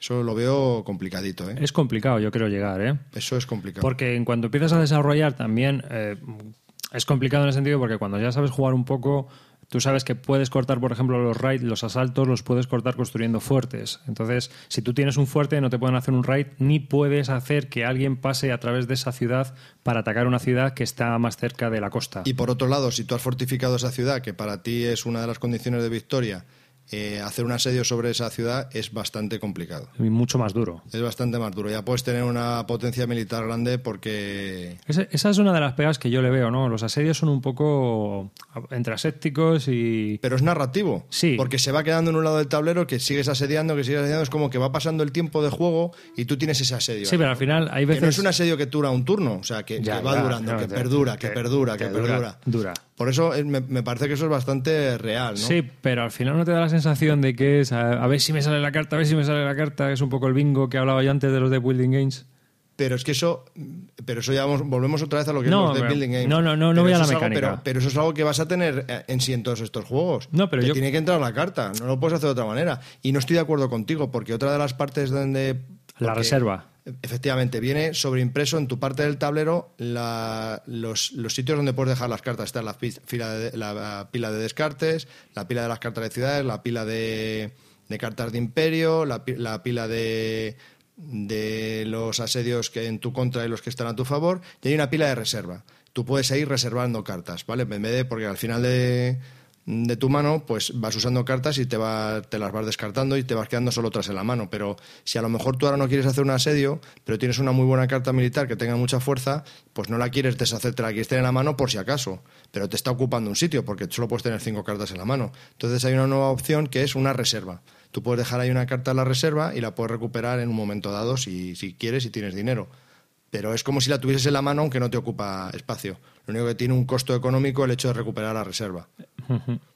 Y, es- y está bien, porque la tienes ahí disponible siempre que quieras. Sí, sí, ahí está disponible y aparte que está ahí disponible para que también la hagan emboscadas. O sea, es, es, eh, tienes mogollón de estrategias. O sea que. Sí, líneas, dejar- de, líneas de juego hay muchas. Dejar una carta, por ejemplo, militar en la reserva puede ser carne de cañón para que llegues con unos indios o con unos rangers, ¿no? Y te la salten para destruírtela, que te la devolverían al mazo. Que el francés es más inmune a eso porque eh, tiene unidades que le cuestan cero de base, como las iniciales. En cambio, al inglés le cuesta una pasta y parte del otro ir formando el Y ejército. por contra, el francés no tiene casi cartas de de Colonización. Entonces le es muy complicado el, el ir hacia, hacia la parte inglesa del tablero y empezar a colonizar ciudades, ¿no? Otra es el desarrollo, ¿no? De desarrollar nuestras ciudades y convertirlas, o sea, desarrollar nuestras aldeas y convertirlas en, en pueblos o ciudades. Y eh, es otra forma de, de intentar ir avanzando, ir jugando. Y es curioso porque eh, llega un momento que también eh, hay cartas que te molestan. Y aquí tienes la opción para quitártelas con una carta que hay de imperio, es decir, que viene, hay que comprarla, que es el gobernador, y te permite ir desechándote cartas de lugares o de imperio que no te sirvan También una de las opciones es descartarte una carta. para seguir jugando. sí, pero descartarla es descartarla al mazo de descartes y luego te vuelve a salir. Pero tú a lo mejor sabes que hay lugares que lo único que te hacen en el mazo es molestar, porque el desarrollo o, el desarrollo que tienes en las cartas de lugares no van a ningún sitio. Sí, pero a lo que me refiero es que Las cartas en, del- en ese momento, la- las cartas que tú tienes en la mano de esas cinco manos, si no las juegas, no desaparecen de tu mano. Entonces las tienes que jugar de alguna manera. Pero hay una- algunas cartas que no te sirven para nada que no te la puedes quitar si no la juegas, porque aparte es que no la puedes jugar porque es inútil. Entonces la única manera es descartar, haciendo la acción de descartar esa carta. Ya te entrará otra vez, pero bueno, si no tienes el gobernador, pues ya te entrará otra vez. Entonces al final cuando te compras el gobernador, pues y, coincides en la misma mano con el gobernador y la carta inútil, pues si tienes opción de descartártela definitivamente. Otra buena idea de esa reserva es colocar cartas que solo tienes una vez, como por ejemplo el gobernador o el, curtidor este, el cazador ¿no? de pieles. Es decir, esas cartas te las puedes poner en reserva y sabes que van a estar disponibles. Si por ejemplo te aparecen dos cartas que te quieres quitar, puedes subirte el gobernador y quitártelas. O sea, la reserva sirve para evitar ese azar bingoso que tienen estos juegos, que está, yo creo que eso está muy bien Claro. desarrollado. Sí, es como ampliar tu mano con un coste, porque si tienes una carta a la reserva, al recuperar la reserva te cuesta una moneda. Pero si tienes tres, te cuesta tres, porque no puedes recuperar la reserva de una en una. Tienes que recuperarla cuando desees recuperar la reserva eh, por la totalidad de las cartas que en ella hay. Y luego el sistema de las cartas de lugares también está muy curioso. Las cartas de lugares suelen tener varios iconos. Eh, la mayoría de ellos son de viaje, ¿no? Y para moverte o para colonizar o para hacer cosas necesitas eh, ir hasta el pueblo tal. Desde, o sea, si tú por ejemplo estás en Boston, Boston te permite ir a ciertos lugares, unos en barco, otros en carretera, otros en bote, dependiendo de si hay ríos, no hay ríos, etcétera. Y necesitas una carta que tenga ese icono para poder desplazarte y poder colonizarla o, o desarrollar o, o hacer un raid o cosas así. en realidad necesitas dos cartas. La de movimiento, la del icono que pones de la barca, por ejemplo, y otra eh, carta en la que te diga que puedes ir a esa ciudad. Y si vas a colonizarla y necesita colonos, vendrá un icono de colonos y necesitas también una carta de colonos con el símbolo de O sea, colonos. serían tres cartas. Ajá. Son el máximo número de cartas que se suele necesitar para hacer algo en Tres. este juego. Tres. También puedes utilizar eh, las cartas de lugares para hacer un asalto. Por ejemplo, tú tienes unos indios nativos, quieres hacer un asalto a una ciudad que, que está tres ciudades más atrás o dos ciudades o una ciudad y necesitas esas cartas de lugares para hacer el asalto. Por ejemplo, si estás en Boston y quieres desplazarte, for Halifax, eh, de Fort Halifax a, a, un poblado de estos franceses y desde el poblado francés a un poblado todavía más lejano que tiene Javi que yo le quiero hacer arder. Entonces, si yo, por ejemplo, utilizo esa carta, tendría que utilizar las tres cartas de lugares si las tuviera para, Para hacer poder llegar para hasta- poder llegar hasta allí. Es difícil, pero el juego te lo permite. Sí, sí, te lo permite un montón de cosas. Aunque eh, hasta ahora las partidas que hemos echado, esto de los raids y las emboscadas, eh, al final los dos andamos. Sí, es una de las cosas que ya en opiniones que me gusta mucho de este juego y es que a, a diferencia del dominio de otros deck building games, que juegas una partida y ya sabes cómo es. Lo único que te cambia es el escenario, tienes otras cartas y ya está. Pero en este juego, em, a, a medida que vas jugando, te das cuenta de que puedes hacer un montón de cosas que no estás haciendo y que no estás explotando. O sea, te da la sensación de que hay mucho más de lo que tú estás haciendo. Y encima que muy- tiene recorrido. Y muy narrativo. Total. El juego es totalmente narrativo. Estás viviendo esa época. Mm, no lo estás viviendo y es uno de los, una de las cosas que yo le decía a Javi también en la última partida que jugamos y es que no tenemos los turnos, o sea, no te da la sensación del paso del tiempo, ¿no? Eso sí que no lo tengo. Es decir, el, el que esto se alarga, que esto se alarga y no sabes el, realmente el tiempo que está pasando en rondas o cómo están pasando las cosas. Mm, El tiempo es un poco Sí, porque generis. es tuyo, tuyo, tuyo hasta que se consigue la condición de victoria. Es- o sea, esa dimensión no existe en este juego. Entonces, para la gente que viene del Wargame se puede encontrar con que eso no está, no está implementado. Porque tiene parte de Wargame, esa parte del tablero donde vas conquistando y te vas moviendo y tal y cual. Y aunque te gusten los Wargames y Podríamos tal, decir que es Wargame. este juego te podría gustar. Pero es, es cierto que esa dimensión, la dimensión del tiempo, no la tienes. O sea, esa olvídate que no la vas a tener. En realidad tienes, pues eso, el desarrollo, la conquista y demás, y un poco la historia, pero no te queda muy claro cuándo pasa cada una de las cosas. Y luego tampoco nos llevemos equívocos, o por lo menos yo creo que no es un deck building game como conocemos los juegos de deck building games. No, es un juego Tiene bastante más que eso. O sea, es, es un poco más difícil que un deck building game propio, porque tiene toda una temática detrás, una- un tablero inter- en el medio en el que tienes que ir conquistando. O sea, sí, la, la mecánica es deck building game, pero hay mucho más. Eh, Os recordamos que la primera partida nos llevó tres horas. tres horas y, y no hayamos hecho nada. La y dijimos, madre mía, esto, esto es un infierno. Y no, le dimos otra segunda oportunidad y es cierto que, que la partida se acortó bastante. Ya íbamos más al, al turrón, ¿no? Ya sabíamos que... Porque sí, ya- es cierto que de la primera partida a las tres horas, la última media hora, ya íbamos más pim pam, pim pam, sí, íbamos más rápidos. Sí, pero ya desde la segunda partida nada más empezar empezamos a entender cómo funcionaban esos combos, cómo empezabas a desarrollarte y rápidamente empezamos a, a mover el juego, ¿no? eso es lo que digo, que este juego tiene mucho recorrido, que al, al principio no entiendes muy bien, no es una cosa que cojas con facilidad, de la medida que vas jugando lo vas pillando y le vas pudiendo sacar estrategias y opciones. Al final, si no has conseguido las condiciones de victoria o, típicas, se- o sea, cuando se acaba el juego por, por cómo se debe determinar, ya sea colocando todos los pueblos uno de los jugadores o todas las ciudades o conquistando 12 puntos, al contrario, porque los pueblos valen dos y las, o sea, las- los pueblos valen dos y las ciudades valen cuatro, me parece, ¿no? Quiero recordar. Sí. Eh, y ahí se acababa también el juego. Se cuentan todos los puntos de victoria que hay en el tablero. Si son ciudades se doblan, si son pueblos, los que vienen impresos. Eh, esa iconografía tampoco está muy clara, hay que fijarte bastante bien y estar echándote encima del tablero para verla. Son números muy pequeños. Y luego, en general, el juego, yo creo que, volviendo a lo que son las mecánicas y demás, el juego nos ha gustado bastante. Yo, a mí, por lo menos, me ha, Sí, me ha gustado mí es un bastante. 8 largo. Es, es un juego con mucha profundidad, es un juego con una curva de aprendizaje que te obliga a estar pendiente de todo lo que haces y lo que hace el contrario. Sí, porque yo te gané por, porque no Yo te diste cuenta, sí. Mm, Porque yo iba a mi bola y no sabía muy bien lo que tú estabas haciendo. No me Sí, no fijé. te fijaste lo mío y...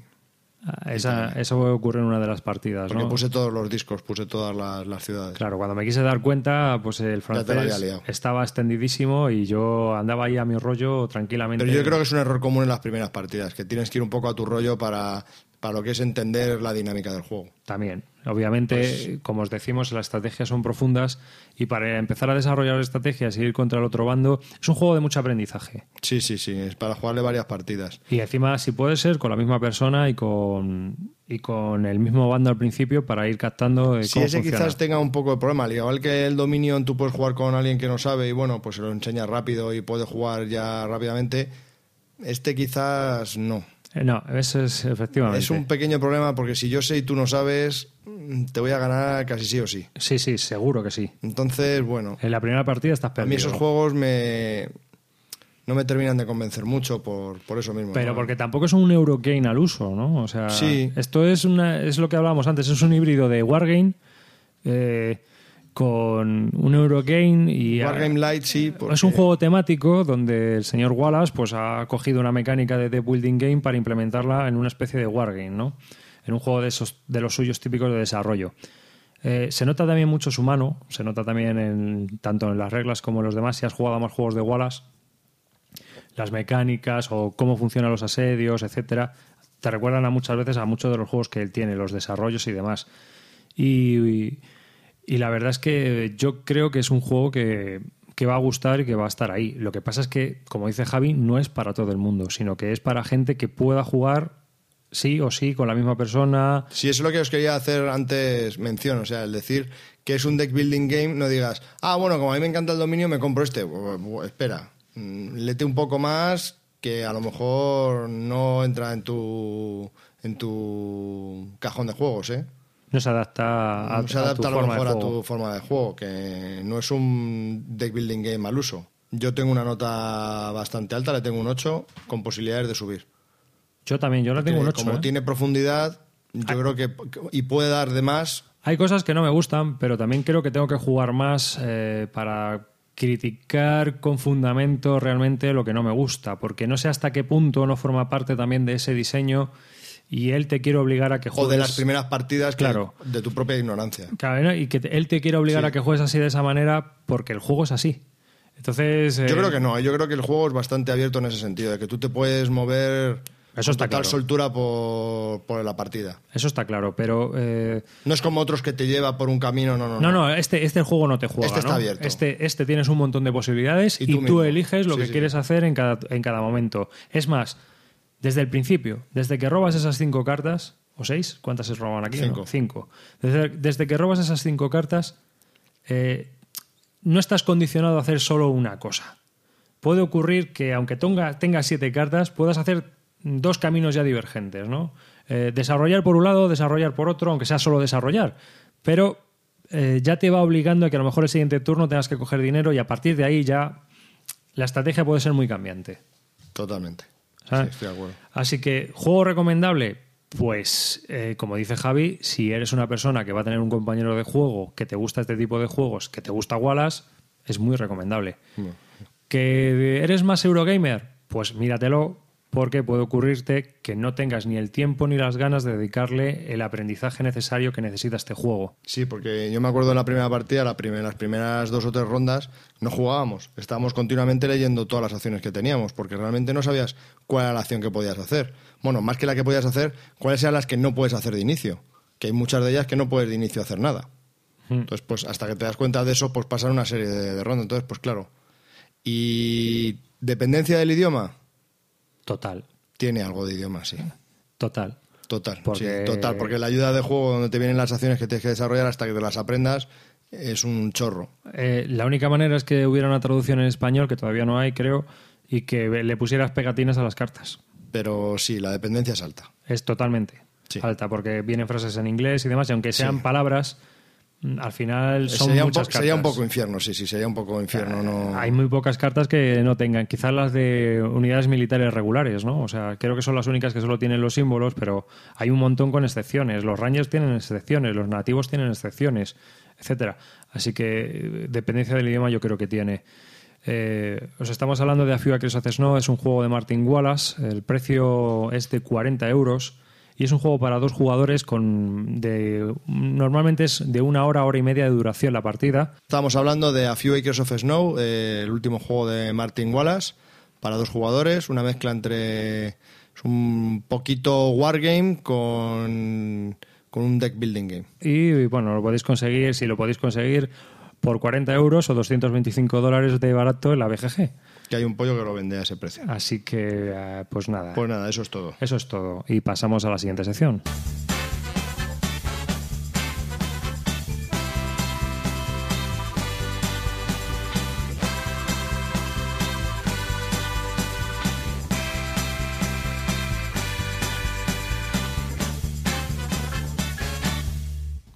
Hoy la sección comunitaria o de comunidad no va a tener correos porque hemos vuelto de vacaciones y apenas nos hemos preparado esa sección, no nos ha dado tiempo a muchos de ellos ni a contestarlos. Entonces, durante esta semana os contestaremos correos y mm, en el próximo podcast pues ya comentaremos alguno de ellos.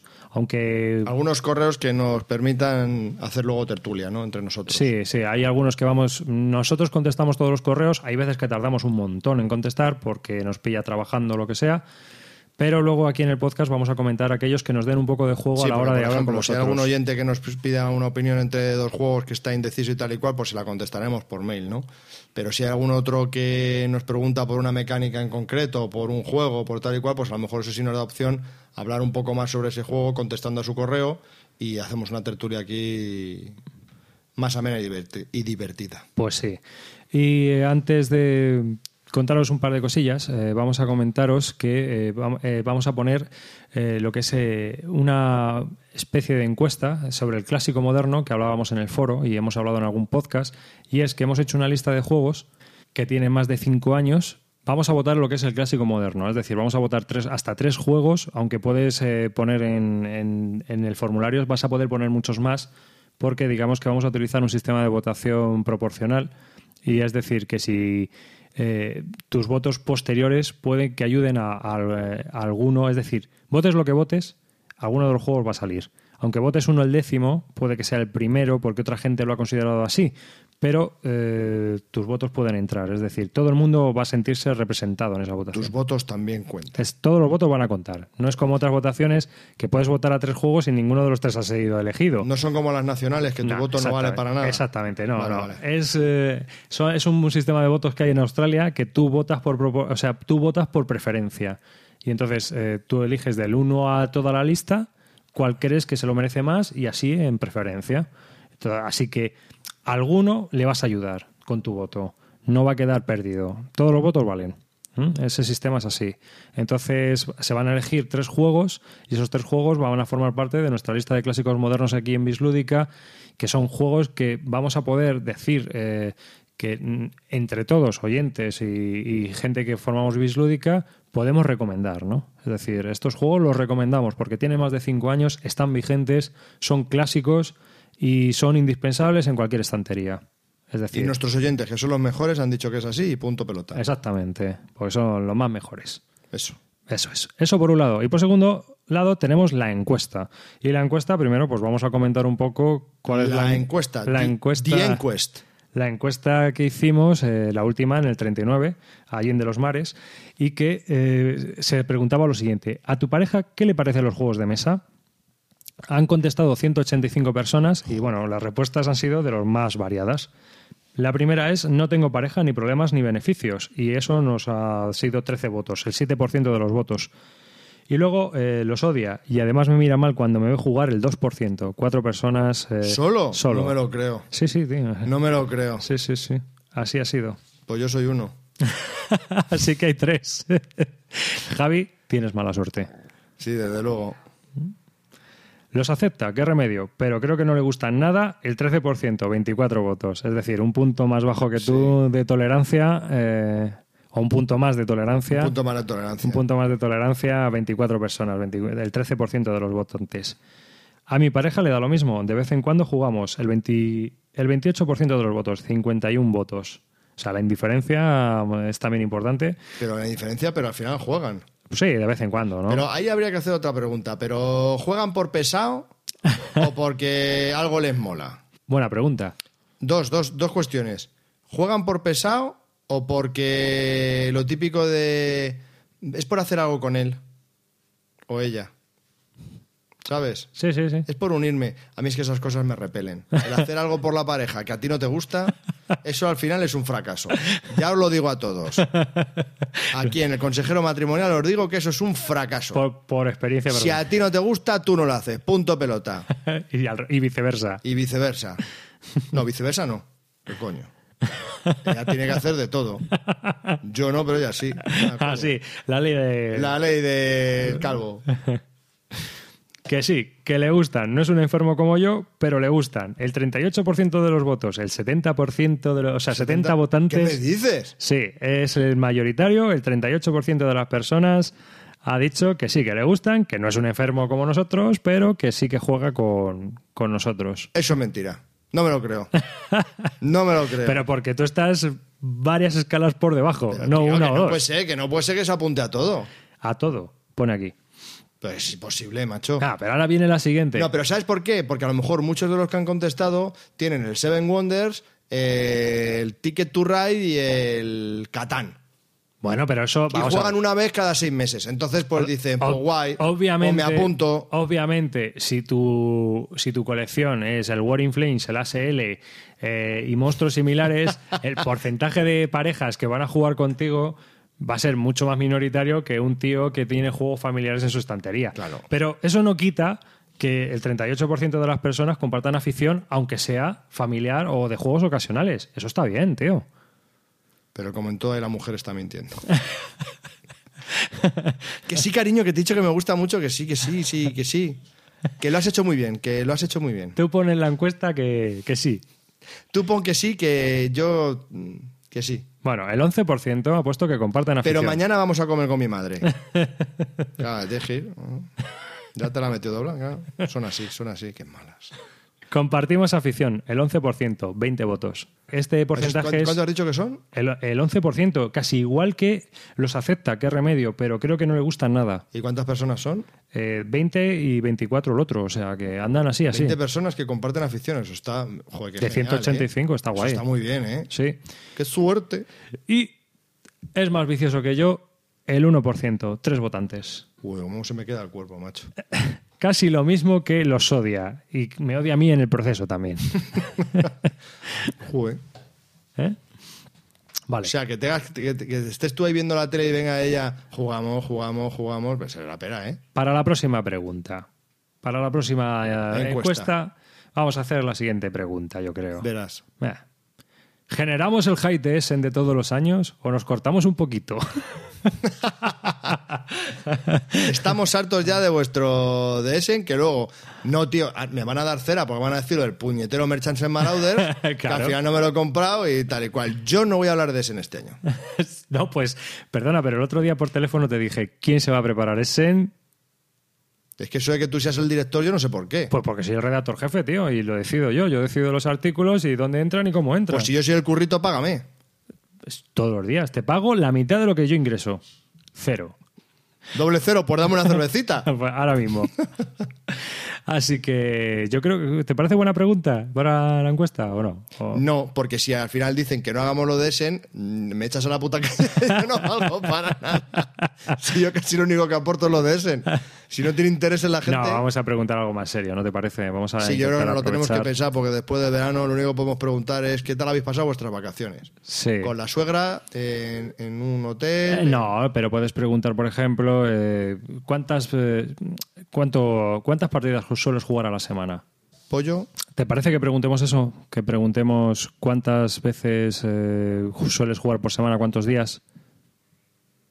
Me puedo cabrear, ¿eh? La frecuencia, es por eso. Me puedo cabrear. No puede ser cada 15 días. No es que tampoco juego cada 15 días. No puede ser al mes. Espera, vamos a ver.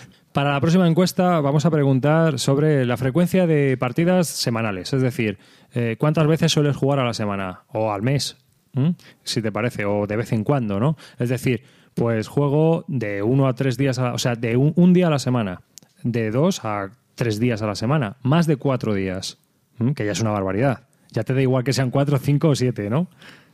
A mí me parece, vamos, escandaloso. Y algunas a la semana ya me sería la pera. Vale. Eh, y luego, pues una vez cada dos semanas, un par de veces a- así, mes. un par de veces al mes y ya está. O de vez en cuando, cuando coincide y apare- se aparece la Virgen. Y ya está. Si te parece. Vale, me parece bien. Bueno, pues ese es el archivo de Pues encuestas. esa es la encuesta. Y bueno, pues nada, para terminar eh, este podcast eh, que hemos hecho, este episodio número 40, recordaos que tenéis varias formas de contacto para ponernos en contacto con nosotros eh, a través de nuestra página web en bisludica.com eh, con uno de vuestros comentarios. Podéis participar en nuestro foro, nuestro foro con algunos temas de los que tenemos allí. También podéis escribirnos un correo a bisludica.gmail.com Y no queda más que daros las gracias. Dar las gracias también, eh, en este caso, a Mascleto, a Julián del el blog Ludopáticos, que nos ha dedicado un artículo no solo a nosotros, sino a todos los podcasts en español de juegos de mesa, que, que hablaba de todos nosotros. Pondré el enlace en la lista de temas. Merece la pena que lo leáis y que lo veáis. También eh, este podcast que está dedicado a las parejas y demás acompañantes en los viajes de nuestros oyentes que tienen que soportarnos. Y por supuesto también un saludo a los chicos de nuestra nueva competencia, La Voz de su Juego, que les estuvimos también ayudando para... y podcast que también recomendamos, entre otros para que les escuchéis y, y oigáis su podcast, que está muy interesante, gente que tiene cosas muy interesantes que contar. Y con gente con criterio. con como Vasco y, y Fran Garea, ¿no?